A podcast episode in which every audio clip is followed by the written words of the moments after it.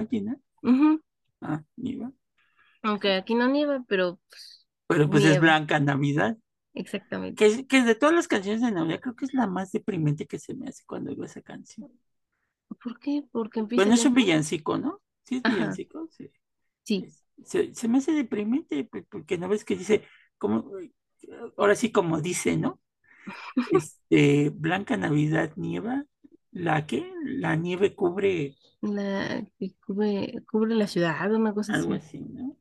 Esa y la de, pero sí es la misma, ¿no? La donde dice, ah, no, la que más me deprime es Noche de Paz, ya, ya ubiqué, ya ubiqué. Sí, Blanca Navidad no, Noche de Paz. ¿Qué problema tiene con Noche de Paz? Bueno, es que tienen el mismo sentido, pero Noche de Paz sí es muy deprimente, ¿Por qué? Porque Nunca es lo había muy, es, muy tranquila y empieza Noche de Paz, Noche de Amor, todo duerme alrededor. O sea, es como si la Navidad es pura fiesta. Ah, o sea, sí, pero pues es que acuérdese que el niñito Jesús acaba de nacer, entonces hay que mantener la fiesta tranquila para que duerma, porque no es, es que no es un niñito mexicano. Ya ve que los niños mexicanos podemos dormir así como que con fiesta a las 3, 4 de la mañana, en dos sillas, en medio de la música, pero pues el niño Jesús no, no está acostumbrado. mm, o sea que era fifi. Él era más fino, lisísimo. ese era fifi, pero bueno, eso no tienen por qué saberlo quien nos escucha. Nuestras intimidades villancicas. Pero Es- pues si ustedes tienen un deprimente villancico, eh, pues es que, díganos, pues sí, de repente, ¿coinciden con el profe o no? de repente uno puede, así como hablamos la semana pasada de diciembre me gustó para que te vayas, pues, hay, hay personas que, que pues sí, cualquier cosa de estas, pues les causa, les causa tristeza, pero bueno, no es tampoco eh, la intención esa. Y, y hoy, ¿por qué también la canto? ¿Por qué te decía esto de la, de la deprimencia, como dirían en mi pueblo? Ah, Este, porque pues, vamos, nuestro episodio de hoy es deprimente hasta cierto punto, este, porque vamos a hablar de, pues, de una tragedia, entonces, entonces, y, y una tragedia gruesa, ¿no? Entonces, eso también nos habla de, de mucho. Pero, pero bueno, seguirles agradeciendo este, a todos aquellos que, que nos siguen apoyando. Ya vamos en 191, Gina, estamos a punto de llegar a los 200 Los 200, excelente. seguidores. Es- esperemos que de aquí al 31 ya este, podamos llegar, pero no lo creo, lo veo complejo y difícil. Pero quién Oh, sabe por qué son, son vacaciones, entonces normalmente Un milagro navideño puede pasar. un, un milagro, ándale como, ¿qué? Milagro en la calle 34 y estas películas que, este, que, que salen por ahí. Soñar, sí. Exacto, este, y que, bueno, pues agradecerles a todos los que nos escuchan en Estados Unidos, en Chile, en Guatemala, en Costa Rica, en España, en desconocido, no sé qué país es ese, este, es que me aparece aquí desconocido, al ser algún país, entonces, Un país desconocido. un país, a lo mejor es en Marte o en Venus, por eso no aparece con, con nombre. Ya ves que luego hablamos de marcianos, entonces. entonces, Nicaragua, Argentina, que, que son los que más nos, este, nos, Nos nos escuchan. ¿no? En Argentina. o sea, Obviamente México, gracias a las personas de México que nos escuchan también. que, que nos escuchan. Este, y pues bueno, pues qué bueno que, que si cayó en sus manos este podcast, pues este, lo arropen, lo escuchen, este, eh, lo hacemos con, pues, pues lo hacemos con las ganas de no hacer nada, pero lo hacemos. Eso que, no, con el ánimo de que todos aprendamos un poquito, un poquito más de la historia de México pues sí, ¿no? Pero y de acontecimientos interesantes. sí, pero bueno, pues los dejamos hoy con el episodio 104 de Café con Aroma Historia. Los dejamos con esta, esta sí va a ser una triste historia de una primera dama que todavía anda ahí vivita y coleando. Entonces, Ah, y que todavía tiene muchas, bueno, quién sabe ahora, ahorita lo vamos a comentar en el episodio, tiene todavía muchas, ella es como la canción de Volver, Volver, este, volver a tus brazos otra vez. ¿Sabías que esa canción de Volver, Volver le gustaba mucho a Carlos Salinas de Gortari? ¿Y eso? Pues, ¿qué quería? ¿A dónde Porque, quería regresar? pues, ¿a dónde crees? Yo A nada Los más, yo Pinos. nada más ahí te lo dejo. Ay, qué cosa. Este, sí, pues su intención en su momento fue esa, poner a Mm, Colosio, que Colosio reformara la Constitución para que se permitiera la reelección ¿qué pasando un periodo de seis años Mm, y bueno, pues él, se, él volviera co- como en los Estados Unidos, pero bueno, ya ves que la Constitución de Estados Unidos es luego, luego, ¿no? Permite la, No, la es que allá es otro boleto. por un periodo más, ¿no? Porque aparte son cuatro años. Era lo que le decía, si su periodo lectivo es más corto, pero también su derecho es otro, ¿no? Y aparte creo que son dos, ¿no? Nada más les permiten dos, este, dos dos, peri- dos reelecciones. reelecciones, ¿no? Y ya después ya pelas, O sea, la elección y dos reelecciones más. Así, Entonces, es, tres periodos, tres 12 veces. años, ¿no? Sería. Sí. Que normalmente cuando lo hacen a los 12 años es cuando les va peor, ¿no? Es cuando ya llegan muy, pero bueno, eso no nos interesa. No, no, pues, Pero hoy vamos a hablar de alguien que tenía esas intenciones, así es que, vamos para allá. vamos para allá.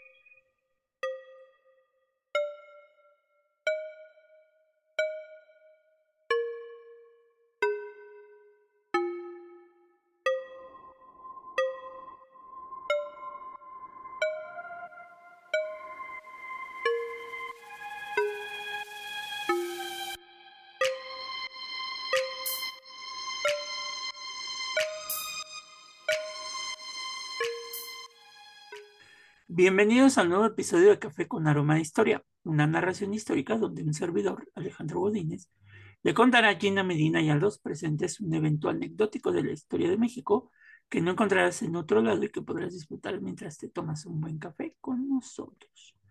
Hoy titulamos nuestro episodio 104, La primera dama de las manos limpias. Oh, Uy, o sea que vamos a estar muy enjabonados, ¿no? Este, por lo que platicaremos de la historia de Margarita Esther Zavala Gómez del Campo, quien fue primera dama de México de 2006 a 2012 durante la presidencia de Felipe Calderón Hinojosa.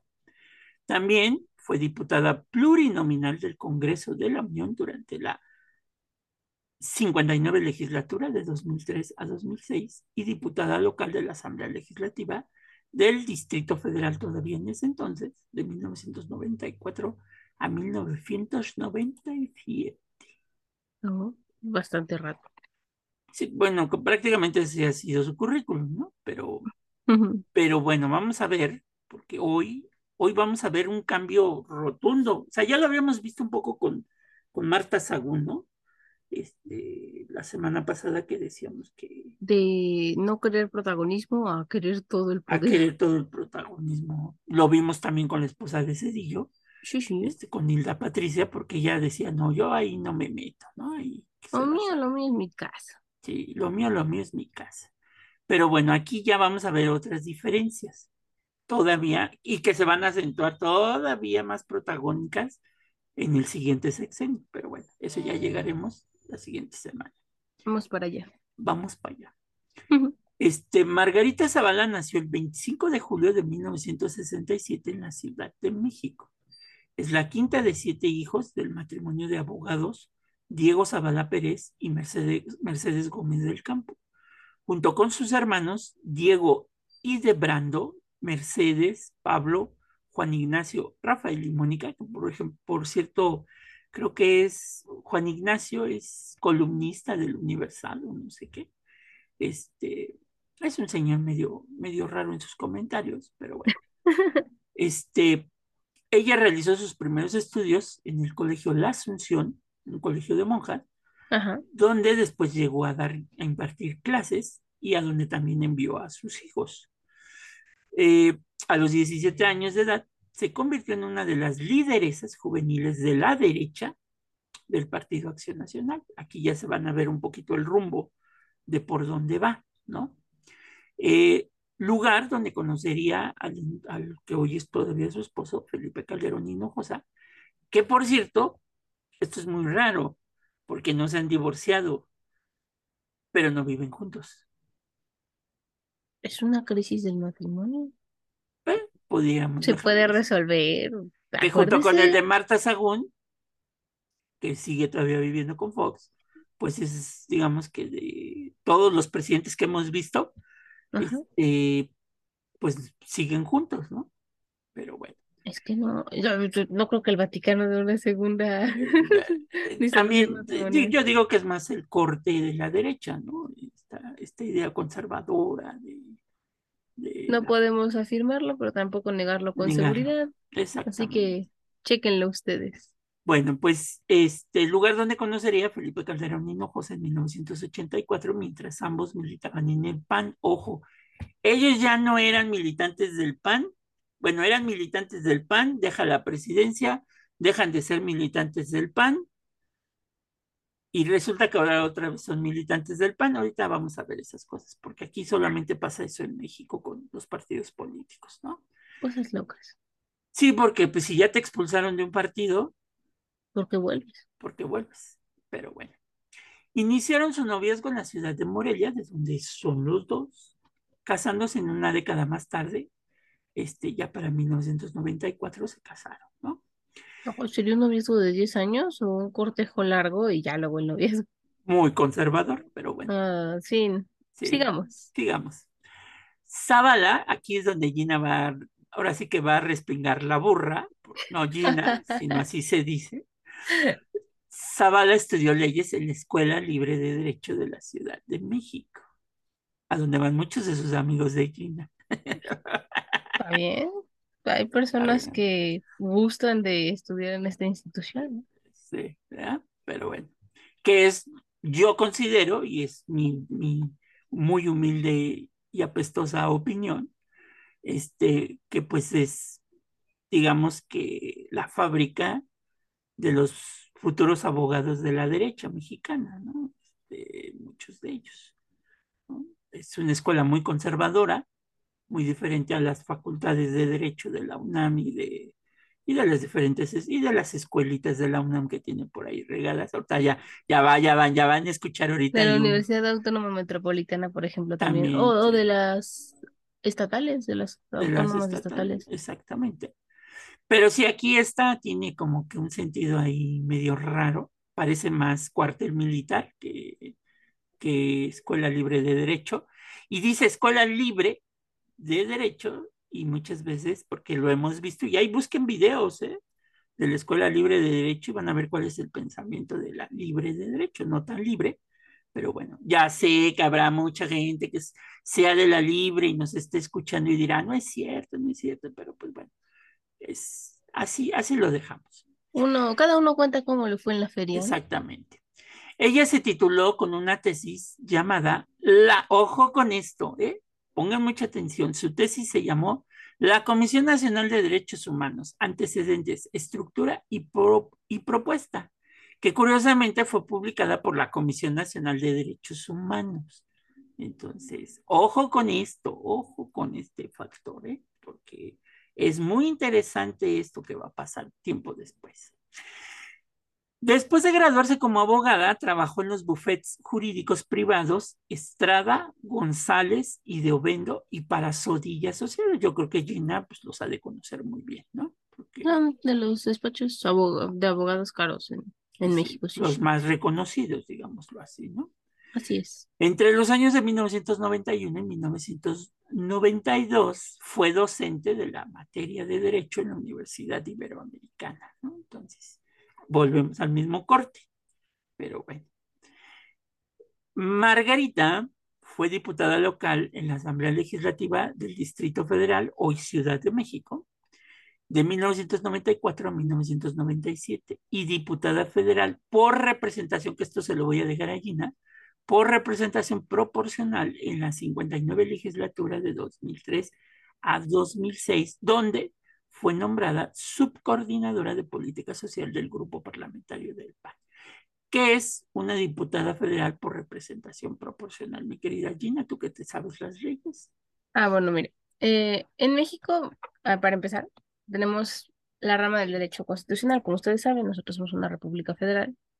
Este, y bueno, De acuerdo a la Constitución, tenemos dos cámaras, la de diputados y la de senadores. Las de diputados está compuesta por 500 diputados que hablan, bueno, le dan voz y voto a las 32 entidades federativas. Por cada entidad federativa hay una diputación. Un cierto número de diputados de acuerdo al, a, la, a la entidad que representan. Y bueno, también el Senado es la misma lógica, solamente que allá son solo 128 senadores. Es más selecto el grupo. Ellos tienen la tarea de representar a México en el exterior. Entonces, este, en ambas cámaras se da la, la cuestión de la representación plurinominal. O sea, ustedes pueden ser, si son, si cuentan con los requisitos, este, pueden lanzarse para una diputación. Entonces, hay diputación por votación directa, o sea, ustedes aparecen, su nombre aparece en la boleta electoral. Hacen su sí, o sea, ganan sus votos y, votan por ustedes. Quedan en su escaño perfectamente. Pero, este, bueno, los diputados plurinominales son, una vez que ya tienen todos los, los diputados que son electos por elección directa, los plurinominales son aquellos que son miembros del partido, son propuestos por el partido, cualquiera de los partidos que estén vigentes en México al momento de la elección. Y bueno, pues esta Cámara, la Cámara Baja, la Cámara de Diputados, tiene por mayoría relativa 300 distritos electorales en el país. Estos son los llamados uninominales, es decir, en estos sistemas se eligen 200, 200 representantes, 200 diputados, de forma así como dijimos, aparece su carita en las boletas electorales, ustedes los votan. Pero los plurinominales, que es la mayoría relativa, son elegidos uno por distrito. Y como les dijimos, en el, en el país hay 300 distritos. Entonces, se va dando que la representación proporcional son 200 de las cinco circunscripciones en el Estado mexicano. De esta forma, cada partido presenta una lista en la que seleccionan a los plurinominales de acuerdo a la proporción de los resultados de la elección. Entonces, de los 300 diputados que fueron elegidos por representación directa, por voto directo, se le permite a lo, o sea, de acuerdo a qué partido tuvo más, más diputados electos ajá, en su, bajo su bandera, se les da una proporción de esos 200, o sea, Ahora sí que si es 75% de un partido, bueno, a ese partido se le otorgan más escaños de esos 200. Y así sucesivamente, ¿no? Todos sí. Y pues no necesitan ser consultados a la... No hacen campaña. No hacen campaña. No, no, solamente tienen que estar en la lista que presenta el partido. O sea, es una elección netamente que hace el partido como tal. No sé de acuerdo al, de acuerdo al partido al que estén afiliados. Es la situación de cómo los escogen?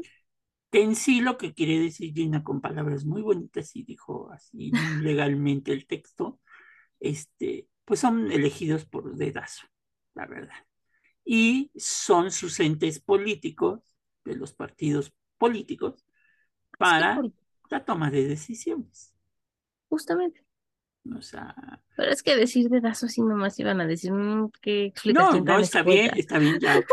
lo, sí lo pensé. Yo lo resumí más rápido para que todo lo que no se pudo haber entendido. Dedazo aquí en México es cuando el presidente del partido, los del comité del partido, dicen, ah, pues mira, vamos a poner a fulanito, menganito, perenganito.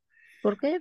porque a lo mejor son muy buenos en, en relaciones entre entre el poder y todas estas cuestiones. Y sí, es. es como mueven, es como el ajedrez, van moviendo sus piezas, porque estos cuates que son los plurinominales son los que les van a ayudar en muchas ocasiones para hacer que una ley avance o no avance. O no avance, exactamente. Entonces, es, nuestro sistema político está bien establecido, pero es muy, muy engorroso en ese sentido. Y ahora, en las nuevas reformas, lo que se ha pedido es que se baje ya, este, es más, que inclusive llegaran a desaparecer, se propuso en algún momento, los plurinominales, que todos los diputados llegaran por voto directo, o sea, que hagan su campañita y que se ganen el voto del, del elector. Y bueno, pues es que esas cuestiones justamente, o sea, fueron diseñadas así en la Constitución, en la de 1917, y eso no ha sido alterado desde entonces. Sí se ha dado, por ejemplo, a interpretaciones distintas a la ley. Sin embargo, pues los plurinominales ahí siguen, ¿no? O sea, sí se ha puesto esta reforma. De hecho, no es la primera vez que se propone. No, ya se había hecho. En otras legislaturas, ajá, pero, ahorita es la más sonada. Y, eso no quiere decir que, que tú desaparezcas a estos diputados, este, el partido que esté en el poder pues va a tener mayor injerencia. O sea, lo que se busca de alguna manera es que no que desaparezcan, sino que estos señores salgan a hacer campaña para ganarse el voto directo de la gente y no sean nombrados pues porque pues por las alianzas políticas que hay dentro de los partidos políticos, ¿no? Claro, sí que, que cueste, o sea, porque pues, convencer a las personas es la parte complicada. Pues sí, pero bueno. Entonces, que por cierto, ahorita Margarita Zavala es de nueva cuenta diputada plurinominal. Ah, no, muy importante. Ahora sí fue directa. En este sí ah. fue directa, sí, perdón, sí. Muy importante. En estos casos, como bien decía el profesor, o sea, ahorita es directa la persona de la que estamos hablando, pero me refiero que si ustedes han sido diputados plurinominales, pueden volver a hacerlo. Tiene que haber espacio dentro de la legislatura en la que estuvieron primero y la siguiente legislatura en la que van a estar. Sin embargo, pueden repetir, porque como les digo, pues está en una lista. Pero en esta ocasión creo que sí fue por voto directo porque creo que fue la más votada, curiosamente, de su distrito en esta legislatura. Pero, bueno, ahí hay muchas dudas también. Pero bueno, Margarita Zavala también fue consejera nacional del Partido Acción Nacional desde 1991. Se desempeñó como directora jurídica del Comité Ejecutivo Nacional del 93 al 94. Y ojo con esto que voy a decir en 1995 fue delegada para México en la Conferencia Mundial sobre las Mujeres con el tema de los derechos de las mujeres. Ojo con esto porque más adelante, ta, ta, ta, tan, vamos a ver si es cierto. En 1999, Luis Felipe Bravo Mena la llamó a ser secretaria nacional de promoción de la política de la mujer, puesto que sostuvo hasta el 2003 y durante sus cuatro años como secretaria nacional le proporcionó a las mujeres diputadas federales del PAN un aumento del 19 al 32% del crecimiento en cualquier partido político. Pero volvemos a lo mismo, esto puede ser medio engañoso, ¿no? Este, en ese sentido, pero bueno. Formó parte, formó parte del equipo de transición de Vicente Fox, sirviendo como asesora de los derechos de las mujeres. Ojo con eso. No lo pierdan, no lo pierdan. Buscando la equidad de género. Ojo con eso. Fue una de los miembros fundadores de la Junta de Gobierno del Instituto Nacional de las Mujeres en 2001. Ahorita van a ver por qué estoy recalcando mucho esto. En el 2003, Margarita Zavala fue electa como parte de la 59 legislatura, ya lo dijimos, este, bajo el principio de escrutinio proporcional plurinominal, como ya lo dijo China, ya lo explicó muy bien. Sirvió en tres comisiones de la Cámara de Diputados, Comisión del Trabajo y Seguridad Social, Comisión de Justicia y Derechos Humanos, Comisión de la Defensa Nacional. También fue miembro del Comité del Centro de Estudios de Derecho e Investigaciones Parlamentarias. Además, se desempeñó como subcoordinadora de política social del Grupo Parlamentario del PAN pero Zavala renunció en abril del 2006 para hacer campaña por la candidatura de su esposo durante las elecciones federales en México en 2006, ¿no? Su esposo Felipe Calderón. Cuando ganan las elecciones, ya en algún momento hablaremos de esas elecciones, se convierte obviamente en primera dama y como es de costumbre en el país, pues fue la presidenta del Sistema Nacional para el Desarrollo Integral de la Familia, institución que se encargaba primordialmente del apoyo directo a niños, mujeres y familias de escasos recursos en todo el país. Apoyó, junto con la red voluntaria del DIF, a las zonas que se, que se veían afectadas en casos de desastres naturales. Trabajó en el tema de protección, ojo con esto, a niñas y niños migrantes no acompañados, haciendo énfasis en la necesidad de tener una mayor coordinación entre las distintas instancias internacionales. Para 2008 presentó la campaña de información para una nueva vida, que buscaba promover al ojo con esto, a los padres de familia con información que contribuyera a la prevención de adicción en niños y jóvenes. Esta lucha contra las adicciones se ha convertido, en teoría, en un tema prioritario para su agenda, pero está vinculado a algo que su esposo hizo durante su sexenio. ¿Qué fue lo que hizo Gina? Se le ocurrió declararle que la guerra contra el narcotráfico. Y sacar al ejército a las calles. Este... Antes en México, la única forma en la que el ejército mexicano saliera, bueno, todas las Fuerzas Armadas, en especial el ejército mexicano, salieran a las calles porque, bueno, si no estamos en guerra, no hay necesidad. En los cuarteles. Exactamente. Eh, la única opción era el plan de N3, que es cuando se da auxilio a la población por parte de un desastre. Pero pues cuando eso se, es una situación de emergencia, ¿no? se declara la guerra al narcotráfico, se emite un decreto por el cual el ejército pues es convertido en policía, que tampoco son sus funciones. Ah, ah. Pero, bueno, Pero ah, es, sí es- sucedió. esa es harina de otro costal. Y como dicen en mi pueblo, ya dijimos la parte bonita, la parte del currículum. Ahora vamos a meternos darks. al lado oscuro. Es el más real a veces. que es el más real. Durante la administración de su esposo, la familia de Margarita Zavala estuvo involucrada en escándalos de corrupción. El caso más sonado, tristemente, tristemente, fue el caso del incendio de la guardería ABC en Hermosillo, Sonora.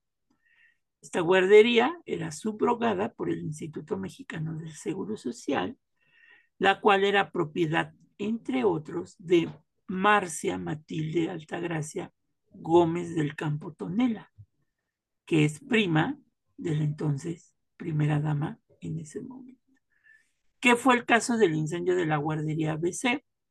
Una guardería que estaba junto a una refaccionaria de llantas, se empieza a incendiar, La refaccionaria y pasó el incendio el, el incendio a la guardería, mueren muchos niños, muchos de ellos hasta de meses. Para las personas que ajá, no vivan en México y no ubiquen qué niños van a la guardería, pueden ir los niños de los 0 a los 5 años, que aquí en México se inicia el kinder o pre-pri. Entonces, este, Que en, Me- imagínense, que en México una guardería es un derecho que los de la trabajadores seguridad social, ajá. afiliados al Instituto Mexicano del Seguro Social tienen para que mientras trabajen sus hijos sean cuidados de manera responsable en estos centros. Son en centros educativos también porque se les va Ayudan formando a los niños. A los niños para cuando ya se integran al kinder, bueno, a la preprimaria, este, a la primaria y así sucesivamente.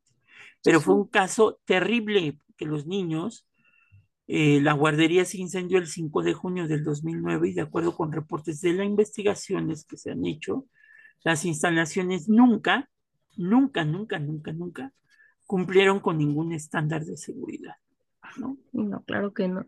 Precisamente cuando se subrogan este tipo, una subrogación por parte del IMSS es, el IMSS cuenta con un número de edificios, ahora sí que de infraestructura, la cual tiene por obligación ser guardería. Sin embargo, ante la alta tasa de natalidad en México han sido insuficientes.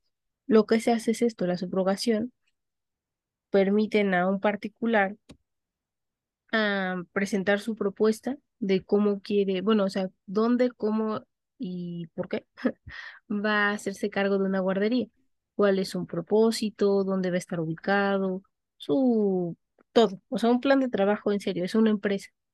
Entonces ellos van a subrogar, entonces si pasan las condiciones del IMSS que están en la ley, se les permite, porque pues bueno, estamos de acuerdo que son hijos de trabajadores, o sea, tienen que estar en buenas manos porque los papás, las mamás, no pueden cuidarlos no porque no quieran, sino porque están trabajando. Entonces, este, hay muchas guarderías en todo el país que son subrogadas, o sea, son escuelas particulares, por decirlo de alguna forma, pero si ustedes son derechohabientes del IMSS, cuentan con el beneficio de que no se les va a cobrar, o sea, va a ser gratuito que a sus niños los atiendan en ese lugar. Gratuito entre comillas, ¿no? Porque ustedes lo están pagando mes a mes en el momento en el que se les cuenta para la seguridad social.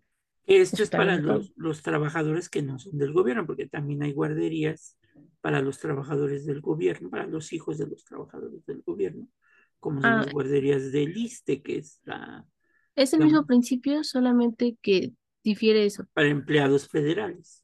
En México hay dos tipos de trabajadores, los trabajadores federales y los trabajadores particulares, Ujú. privados, que bueno, es que la seguridad social aborda todas esas cuestiones, ¿no? Y ahorita pues, eh, justamente nos abocamos al IMSS, pero sí también hay en el ISSSTE, e igual sirve la función de la subrogación, precisamente por lo que les mencionaba, ¿no? Es una alta tasa de natalidad. Claro está, si dentro de las posibilidades del trabajador está pagar una escuela que él considere adecuada o más adecuada que una de estas guarderías, también puede hacerlo. Pues sí. Es, ahora sí que de acuerdo a cada quien, ¿no? Pero tú como trabajador federal o particular tienes este derecho. En- entonces tú puedes meter tus papeles para que puedas tú poner tu guardería, eh, obviamente con, digamos que a nombre del Instituto Mexicano del Seguro Social, O pero tener un convenio con él. tener un convenio, efectivamente. Y aquí fue lo que pasó, que la señora Gómez del Campo Tonela, pues era la dueña de, bueno, una de las dueñas de la guardería, pero obviamente el seguro, el Instituto Mexicano tiene que hacer un estudio para, Mm, para ver las instalaciones, para ver si les otorga, digamos, la, digamos, la franquicia en otros lados, ¿no?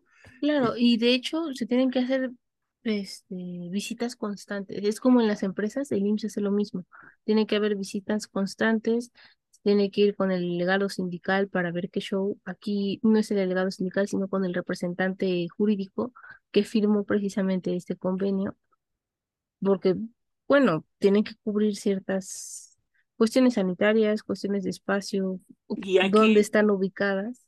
aquí el problema fue ese, que cómo a alguien se le ocurrió poner una guardería junto a un expendio de llantas y que la gran cantidad de las llantas, la, de la bodega de llantas, estaba del lado de la, de la guardería. donde comenzó el incendio, pues muchos niños no solamente murieron quemados, sino que murieron eh, ahogados porque el humo empezó a entrar a las instalaciones de la guardería. Fue un, una, la verdad, un caso muy triste que Horrible. hasta el día de hoy no se ha podido darle justicia a los papás de estos niños que perdieron a sus hijos. El problema aquí, que como ella era prima de Margarita Zavala, cuando se empezaron a hacer las investigaciones y por parte del Poder Judicial, el veredicto al que llegaron ante la evidencia que pues, era muy clara que no se había hecho estos estudios, pues no el, Poder Judicial comprobó que no había negligencia en el manejo de la guardería y digamos que a la señora Gómez del Campo pues la, la limpiaron de no ser culpable de las muertes de estos niños.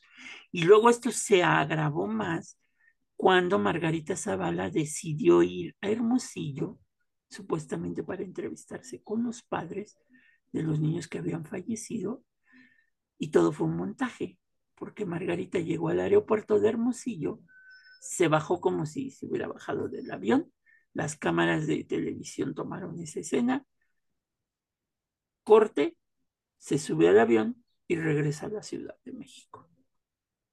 Entonces, ups, Y ups. fue, fue aberrante, fueron días bastante oscuros para la historia de México porque siempre es malo que haya muertes, pero cuando son muertes de niños es aún más doloroso porque, pues bueno, o sea, eran niños pequeñitos, ¿no? Desde maternal, que es los primeros meses de vida que tiene un ser humano, hasta los cuatro o cinco años. Y bueno, los que murieron, no solo murieron los niños, también murieron las maestras, porque obviamente intentaban proteger a los niños, pero pues, si ustedes ven imágenes de cómo estaba la guardería, por Sí, eso justamente fue que el incendio fue más rápida su propagación. No, no había salido. Y los pocos niños que vivieron, que pudieron rescatar los bomberos, actualmente pues Tienen problemas. por todas las quemadas o O inhalar incluso la inhalación del humo del que les humo. provocó. Y pues este fue un caso, hasta el día de hoy, llevamos más o menos 12 años, 13, 14 años, que no ha habido justicia para los padres de los niños que murieron, ¿no? Es, es un caso que todavía aquí en, en, la Ciudad de México, cerca de, en, en Avenida Reforma, en Paseo de Reforma, en donde están las oficinas del Instituto Mexicano del Seguro Social, hay un antimonumento. Aquí en México se han creado varios antimonumentos. Desafortunadamente. Tristemente, que no deberían de existir porque no deberían de existir porque no debería de haber tragedias este, de este tipo por negligencia, porque bueno, cuando es un desastre natural, pues ¿qué puede hacer uno? Pero cuando es por una negligencia, pues, pues sí. ¿no? Se pudo haber evitado. Se pudo haber evitado y hay unas letras que dicen ABC y se hicieron, que por cierto, tristemente, este, la gente irresponsable, y mandaron a hacer con los zapatos que recogieron de la guardería de los niños, los mandaron a hacer en cobre, en bronce, para pegarlos al piso, y tristemente se los robaron, ¿no? Este, como recuerdo a, a, a lo que, a la tragedia que había, pues, que había pasado en Hermosillo, Sonora, ¿no? Ay, qué cosa. Este es el primer caso. Después, la compañía de su hermano, Diego Hildebrando Zavala, Hildebrando SADCB, y en el cual, según el diario La Jornada, también tenía participación Margarita Zavala, empezó a recibir, curiosamente, contratos millonarios del gobierno federal durante el sexenio de Vicente Fox, y concretamente de una secretaría que era la Secretaría de Energía, que era dirigida por el entonces Felipe Calderón Hinojosa, esposo de Margarita Zavala y cuñado de Hildebrando Zavala. Pues a lo mejor está de más, pero obviamente, como se podrán imaginar, estos contratos fueron dados de forma ilegal, fueron dados al dedazo, como bien explicaba el profesor, porque aquí en México, al momento en el que se, se necesita la contratación, una dependencia del gobierno necesita la contratación de una empresa particular para algún servicio se hace una licitación, que es un concurso en donde las empresas presentan a sobre cerrado su propuesta, los costos, todo, todo. Y ya se escoge precisamente a la que tiene un costo más accesible, a la que tiene un costo ah, correcto y además un buen plan de trabajo. No siempre es el más barato, pero sí se procura que sea una empresa que cumpla con los objetivos que el gobierno federal necesita realizar. Exactamente. Entonces, entre los clientes de esta empresa del Brando SADCB, que se dedicaba a la informática y bases de datos, se encontraron nada más el Instituto Mexicano del Seguro Social, Petróleos Mexicanos, la Comisión Federal de Electricidad, la Compañía de Luz y Fuerza del Centro, el Instituto Federal Electoral, entre otros. Este hecho fue señalado por la oposición como una prueba de corrupción desde la campaña de Felipe Calderón en 2006 cuando utilizaba su famoso eslogan de las manos limpias. Por eso viene el título de nuestro episodio del día de hoy. Ahí está. Y después viene otro, otro asunto, porque a principios, cuando se del sexenio de su esposo, de Felipe Calderón, se declara la guerra al narco, y en diciembre del 2006, a los pocos días de que tomó posesión Calderón y dio este banderazo a la guerra contra el narco, su primo hermano, Luis Felipe Zavala MacGregor, fue abatido a tiros en su vehículo por una banda criminal y recientes investigaciones dicen que esta persona estaba vinculada pues en cosas ilegales, ¿verdad?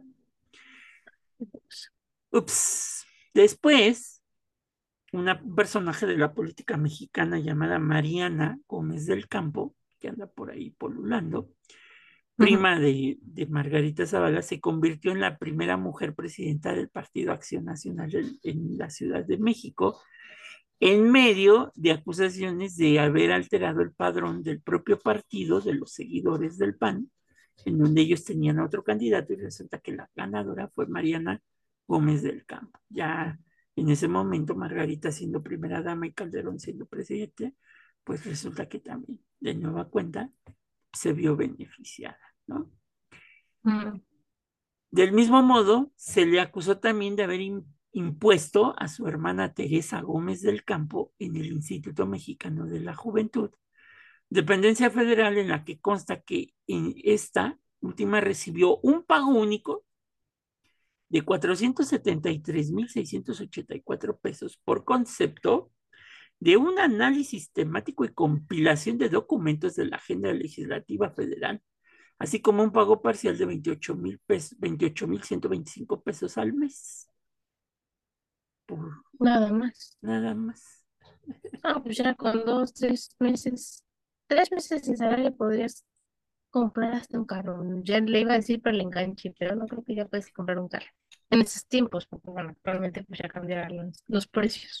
Exactamente. Entonces, es, es una cuestión que, que, que, que, pues sí, sí, nos deja, nos deja que ver eh, en ese sentido. Entonces, bueno. ¿Se acuerdan que Margarita dijimos que los derechos humanos y los derechos de la mujer y tititín, tititín, tititín? Bueno, cuando dejan el poder en el 2018, Margarita pues decide lanzarse como candidata independiente eh, para participar en las elecciones del, del, 2000, del 2018. Entonces, durante su campaña, y acuérdense que hablaba mucho de los derechos de la mujer, ¿no? Este, en, ese, en, ese, sentido.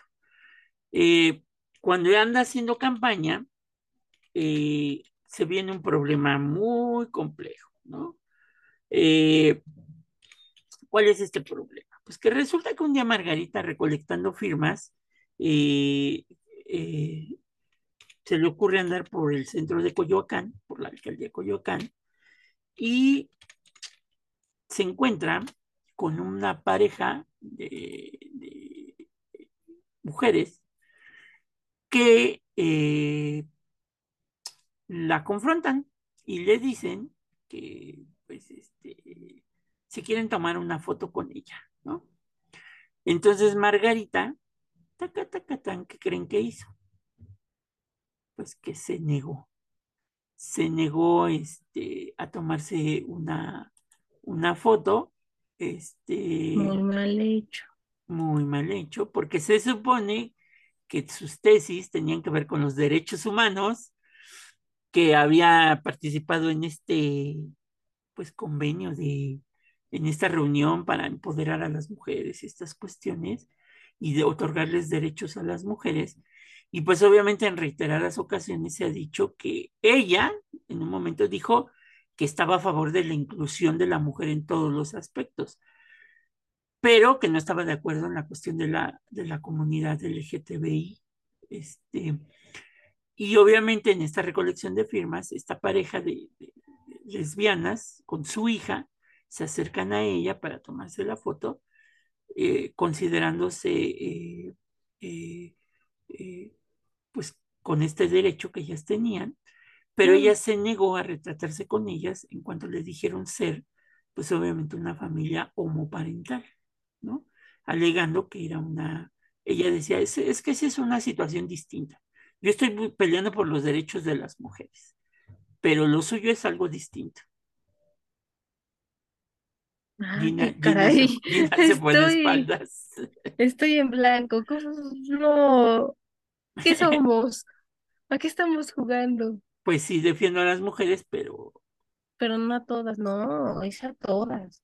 Pues sí. Y, miren, no con esto quiero decir, porque también hay que ser muy claros en los tiempos actuales, que el dar derechos a las mujeres habla de la supremacía de la mujer. No, para nada. Estamos hablando de... Hay dos palabras clave para esto, exactamente. Está la palabra inclusión y la palabra equidad. Mm. Y así como también la palabra igualdad. Al momento de dar los derechos a la mujer que los hombres han tenido desde siempre, o sea, hablando jurídicamente y socialmente, la igualdad busca e implica un trato jurídico idéntico entre personas que tengan las mismas condiciones y situaciones. Ojo ahí, la equidad comprende un trato justo a las personas, dando a cada cual lo que le pertenece a partir del reconocimiento de las condiciones y características específicas que tenga cada uno. Esto da pie a la diversidad. Entonces, justamente esa es la cuestión. O sea, al momento de dar derechos a las mujeres no estamos buscando separar, estamos buscando romper barreras sociales y jurídicas. Y digo, es pertinente hacer esta aclaración precisamente porque hay veces que dicen, bueno, es que si eres feminista odias a los hombres. No, para nada. Hay que hacer menos grandes las brechas que social y jurídicamente se han construido por siglos para diferenciar a hombres y mujeres.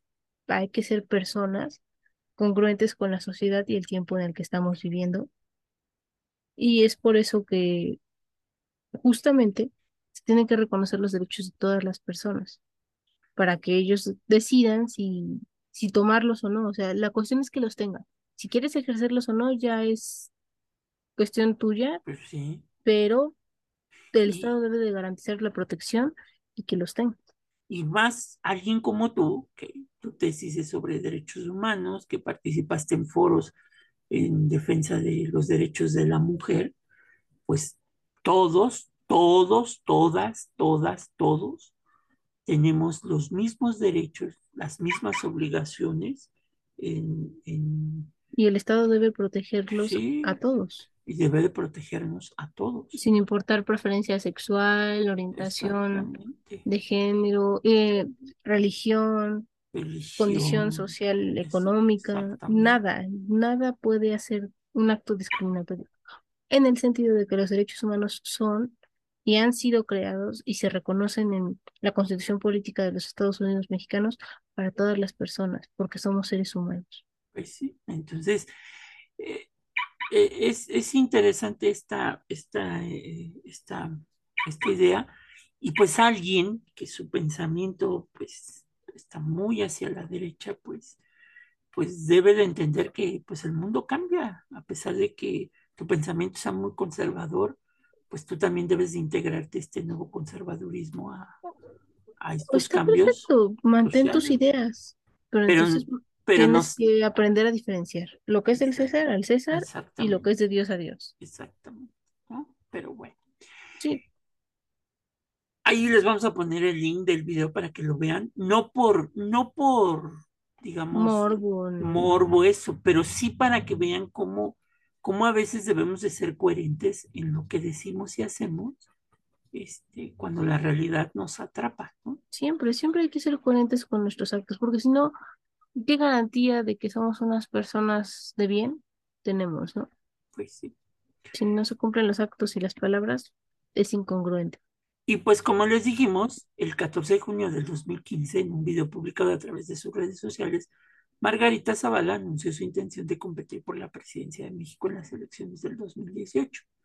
Por lo que el 6 de octubre del 2017, después de 33 años de militancia en el Partido Acción Nacional, renunció por causas de diferencias de opinión con el presidente del partido, Ricardo Anaya Cortés, quien después sería el candidato a las elecciones del 2018. Entonces, ya sabrán por qué tenía estas diferencias de opinión con Ricardo Anaya, ¿verdad? Ricky Ricky Canallín.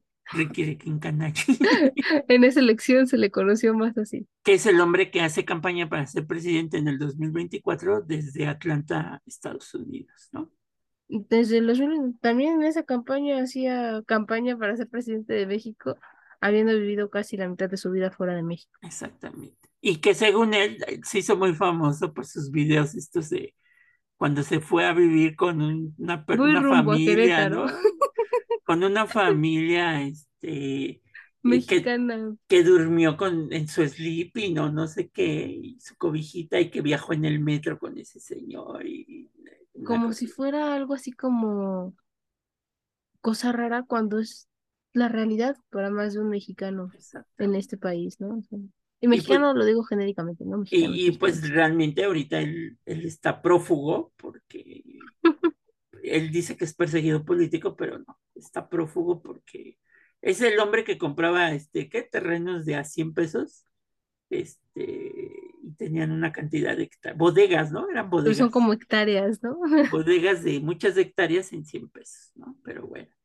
Entonces se fueron del PAN, ella y su, este, pues no quiero decir queridísimo esposo, Su esposito. el señor de las manos limpias, este, como él mismo se puso, este, y sí salía así enseñando sus manos, eh, y, y así como Poncio Pilato se lavaba las manos. Que le decimos, oh, no creo que entendiera el mensaje. Poncio no era precisamente No, no se le ve con buenos ojos en la historia.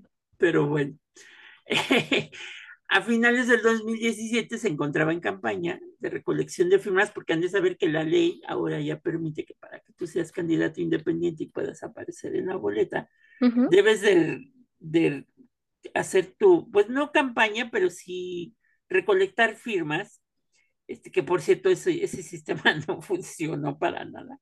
Pero bueno, este, recolectar, ahorita les digo por qué para lo que necesitó reunir 866.593 eh, mínimo de firmas en 17 entidades distintas de los 32 estados que comprenden la, la República Mexicana, o sea, la mitad, digamos, más o menos, la mitad más, Esto, más ajá, dos, ¿no? Este, justamente por el número del padrón electoral, es que esta cifra puede variar. O sea, si ustedes se quieren lanzar como candidatos, tomen en independientes. cuenta eso. Ajá, como candidatos independientes, tomen en cuenta que varía de acuerdo al número de personas que están registradas dentro del padrón electoral. Entonces, pueden ser más o pueden ser menos las firmas que necesiten ustedes recabar.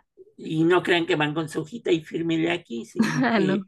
tienes que llevar tu credencial de elector para Ah, es todo un arte, ¿eh? O sea, tú como mm, que la aplicación falló, ¿eh? La del INE falló Sí, necesitas tener la aplicación, te piden tu INE, le toman una foto por delante, una foto por detrás, te piden que firmes y tienen que digitar algunos números que vienen dentro de tu INE. Pero bueno, pues se dice que de esas firmas que ya reunió las 866 mil, pues más o menos un 30% de esas firmas pues eran chocolates, ¿no? O sea, que, que no firmaron. Apócrifas. Comprar en México, tristemente, la corrupción permite que cualquiera pueda tener acceso al padrón electoral y cualquiera es cualquiera. Sí, Entonces, ustedes podrían ir al mercado negro y comprarlo porque, no sé, quieren ver dónde vivía su ex, cosa que está mal, pero se, sí pasa. bueno, eso ya es toxicidad. O, o sea, sí, pero pues es que el INE tiene tus... Ah, bueno, para las personas que nos escuchan en el exterior, el INE es el Instituto Nacional Electoral expide un documento que te certifica a ti a los 17, 17 con pocos días para cumplir 18, o si estamos en periodos electorales, te, den- te delimita. Por ejemplo, en el último periodo electoral, si tú naciste, si tenías 17 años cumplidos y naciste dentro del margen de enero a junio, podías eh, podías ir a tramitar tu credencial electoral. Si naciste después, aunque tuvieras 17 años, podías tramitar tu credencial ya al tu para, momento, pero no ibas a votar ajá, exactamente. Entonces, este, se nos reconoce como ciudadanos mexicanos al momento que cumplimos los 18 años, es la mayoría de edad, y se reconoce por parte del INE al momento de expedir tu, tu credencial para votar que dentro de los Estados Unidos mexicanos es el documento de identificación por excelencia. Se los van a pedir para muchísimos trámites. Ah, contamos con siete documentos oficiales que te dan identidad como ciudadano mexicano, que son el INE, la licencia para conducir, tu acta de nacimiento pasaporte, CURP. y... Ay, se me Bueno, el Antes CURP era el acta de obligatorio, la, antes era obligatoria la cartilla del servicio militar, pero Actualmente también, sí sigue siendo, sí, no. Pero, bueno, solamente para los hombres, las mujeres, pues, Para nosotros es voluntario, para las ciudadanas mexicanas es voluntario. Sin embargo, si ustedes cuentan con ella, pueden presentarla como identificación ah, oficial, porque se entiende que para sacarla, ah, también, para todos estos tuviste que haber tenido en línea, o sea, siempre te van a pedir uno de estos siete, porque para obtenerlos tuviste que presentar tu INE que acreditaba que tú eres un ciudadano mexicano y pues ahí está, ¿no? Si Pero la bueno, pierden, por favor vayan a denunciarlo si las de tramiten su baja si se cambiaron de casa también, háganlo. porque O sea, muchas sí es una veces lata, pero es muy por necesario. flojera no lo hacemos. Entonces, este, Mm. pero ahora la gente ya cuando la pierde de inmediato va a sacarla porque es un documento que te piden para súper sa- necesario. sacar dinero del banco, para hacer trámites bancarios, etcétera, Mm, etcétera. Y aquí en México, pues ese padrón se supone que tiene candados que no permite que pues, cualquier hijo de vecina pueda acceder a ellos más que, más que los novios tóxicos que dice Gina. No, más que el INE, se supone, porque también hay una política de privacidad de datos, en donde pues, si el gobierno tiene tus datos, debe de hacerse responsable de que estos pues estén resguardados. resguardados y nadie sepa, pero bueno, aquí en México Es más bien como una sugerencia, al parecer. La, la corrupción nos ha llevado a eso, ¿no? Entonces, pues resulta que muchas de esas firmas pues eran chocolatas, entonces, este, pero no le hicieron nada, le permitieron seguir siendo candidata, ¿no? Entonces, Muy cuando participa ella en el primer debate, en el famoso de, este, que les, les mocho las manos, ¿te acuerdas Ay, del, no, no del- puede ser, claro del que sí. El, candidato, ay, ¿cómo se llama? El bronco. Calderón, no, no, se le decían Bronco, pero es que sí, sí, se referían a él por su nombre, su nombre normal, no el apodo. Ay, Calderón, No, no era Calderón, sí, no, aguánteme, No, el bronco no era Calderón. Imagínate haber tenido otro Calderón, ya con uno es suficiente. Jaime Rodríguez Calderón. Jaime, sí, sí, Jaime Sí, dije, sí, Rodríguez. sí era, sí era Calderón. El Bronco, que por cierto estaba en la cárcel, pero ya no está. Y ahora hace TikTok. ¿No le mocharon las manos? No le mocharon las manos y se robó mucho dinero. Bueno, en ese Pero eso está primer mal, ¿eh? En México no pasa eso. no, no les mochan las manos, ¿no? Legalmente no puede ser. No se puede hacer eso, no, no se puede hacer eso. Esa Es fue una locura de este señor de, Que se le ocurrió de repente. que, al, que a la gente que robara le, le cortaran las manos, ¿no? Este, violando derechos humanos. obviamente, O sea, sí, obviamente. ay Dios. Yo creo que ya desde ahí ya no lo hubieran dejado participar, pero bueno, Sí. este, llegó hasta el final, ¿eh? Llegó hasta, y luego Y ya tuvo también, votos, o sea, lo peor es que tuvo y votos. luego ya también se supo que pues un 80% de sus firmas pues eran también chocolatas, ¿no? No, ah, bueno, si quiere el INE agarró parejo, ¿no? No los descalificó a ninguno y dijo, bueno, ya vamos a darle chance a ver qué pasa. Pero en ese debate, pues de calle se llevaron a, pues, a Margarita Zavala, ¿no? Porque, pues, pues ya se- habían dos candidatos que realmente podían haber, este, tenían mayor capacidad política, este, como es el actual presidente eh, Andrés Manuel López Obrador y Felipín Canallín. Este, Ricky Canallín. eh, ay, sí, se me olvida. Es que no sé por qué. Bueno, también Felipín no tenía las manos muy limpias. A Felipe Calderón lo pueden ubicar mucho porque Ay, el, no, el no tipo, eso. el tipo, una, el tipo es eh, representante de la FIA, de la, esta, de la Fórmula 1. Sí, la Federación Internacional de Automovilismo. No sé qué hace ahí. Él dice que, que valida la seguridad o no sé qué de, de la FIA. Yo no sabía que se había capacitado para esas cuestiones. Que yo nada más les recomiendo que busquen un video del Checo Pérez, que es un corredor de autos, celebrando su primer lugar, ¿no? Fue el primer lugar, Sí, en ese momento, en esa carrera sí. cuando se avientan a la alberca, ¿verdad? Este, y bueno, el presidente, Felipe Calderón, pues ha sido catalogado por, por, por un problema que él tiene, porque es un problema que Entonces es, es una adicción es una adicción tratado. que es el alcoholismo, ¿no? Salud por él. Entonces, este, inclusive las malas lenguas, la- las patis chapois de, ¿Cuáles van las lenguas? Basta con ver uno de los videos de en cualquiera de los estados bueno, ¿te a, acuerdas cuando fue, él fue, o quién fue, o fue este Peña Nieto, pero no, él fue, ¿no? Cuando va al, al, a los servicios fúnebres de algún presidente que se murió, eh, no recuerdo quién, Ujú. y, y que iba con sus ojitos así, todos así.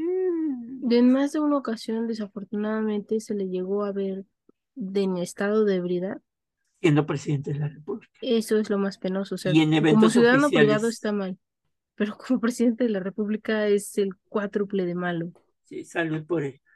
Sí, Entonces, también se dice que en un momento Margarita durante el sexenio desapareció, que porque había tenido una caída en su casa y que curiosamente se pegó en la cara. uno se cae así, bien, se exactamente. vuelve torpe de repente, ¿verdad? Y que también uno de sus hijos se hizo muy famoso porque abrió su cuenta de Instagram este, y subía puras fotos con personajes famosos del fútbol, del boxeo, del béisbol, de, pues obviamente por ser hijo del entonces presidente Felipe Calderón, ¿no? Entonces, Ah, qué este, barbaridad. salud por él, Les es digo, lo que no pasa en México, no pasa en otro lado. salud por Felipillo.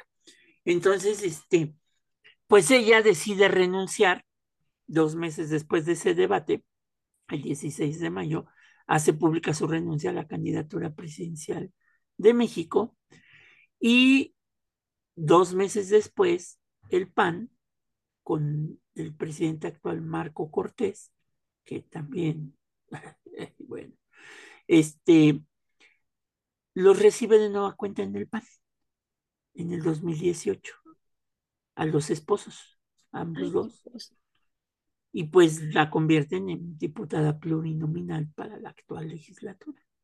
Entonces, este, pues esa ha sido la vida de Margarita Zavala. Y ella ya prácticamente anunció que ella es la representante del empoderamiento femenino y que va a llegar a ser presidenta de México por el PAN. Entonces. Vamos, soñar no cuesta nada. Pues sí. sí, digo, todos, niños, niñas, mexicanos, mexicanas y de cualquier parte del mundo pueden soñar con ser presidentes, ¿por qué no? Pues sí.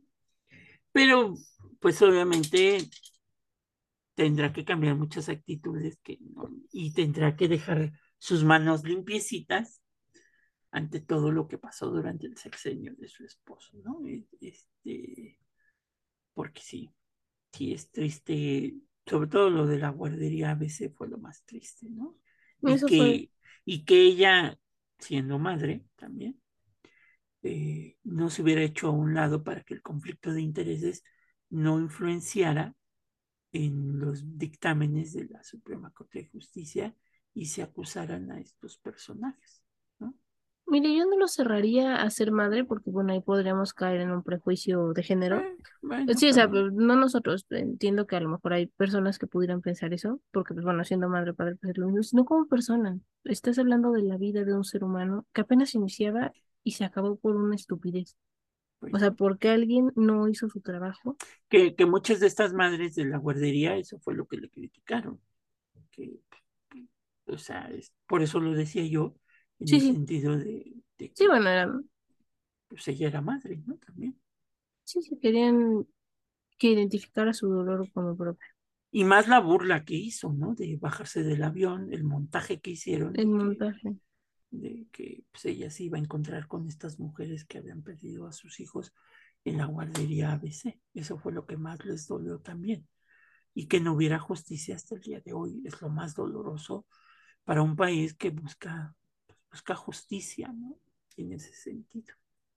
Claro, nada les va a regresar a sus hijos, pero por lo menos la justicia, en su caso, podría ayudar a mitigar el dolor de la A mitigar el dolor efectivamente de lo que pasó. Y pues bueno, si ustedes pensaban que esta, este episodio de Margarita estaba locochón, agárrense. agárrense porque el que viene, mm, la primera dama con decirles tuvo que salir como primera dama a decir que ella compró su casa, pero bueno, ya lo verán, ya lo verán, ya lo verán. Volveremos. ¿Cómo se puede crear una historia de amor a través de la televisión y destruir después de dejar un sexenio? Pero bueno. Este, Nos escuchamos la siguiente semana para este chismecito historia. Este chismecito. Nos vidrios, Gina. Cuídense mucho, nos vemos, profe. Adiós.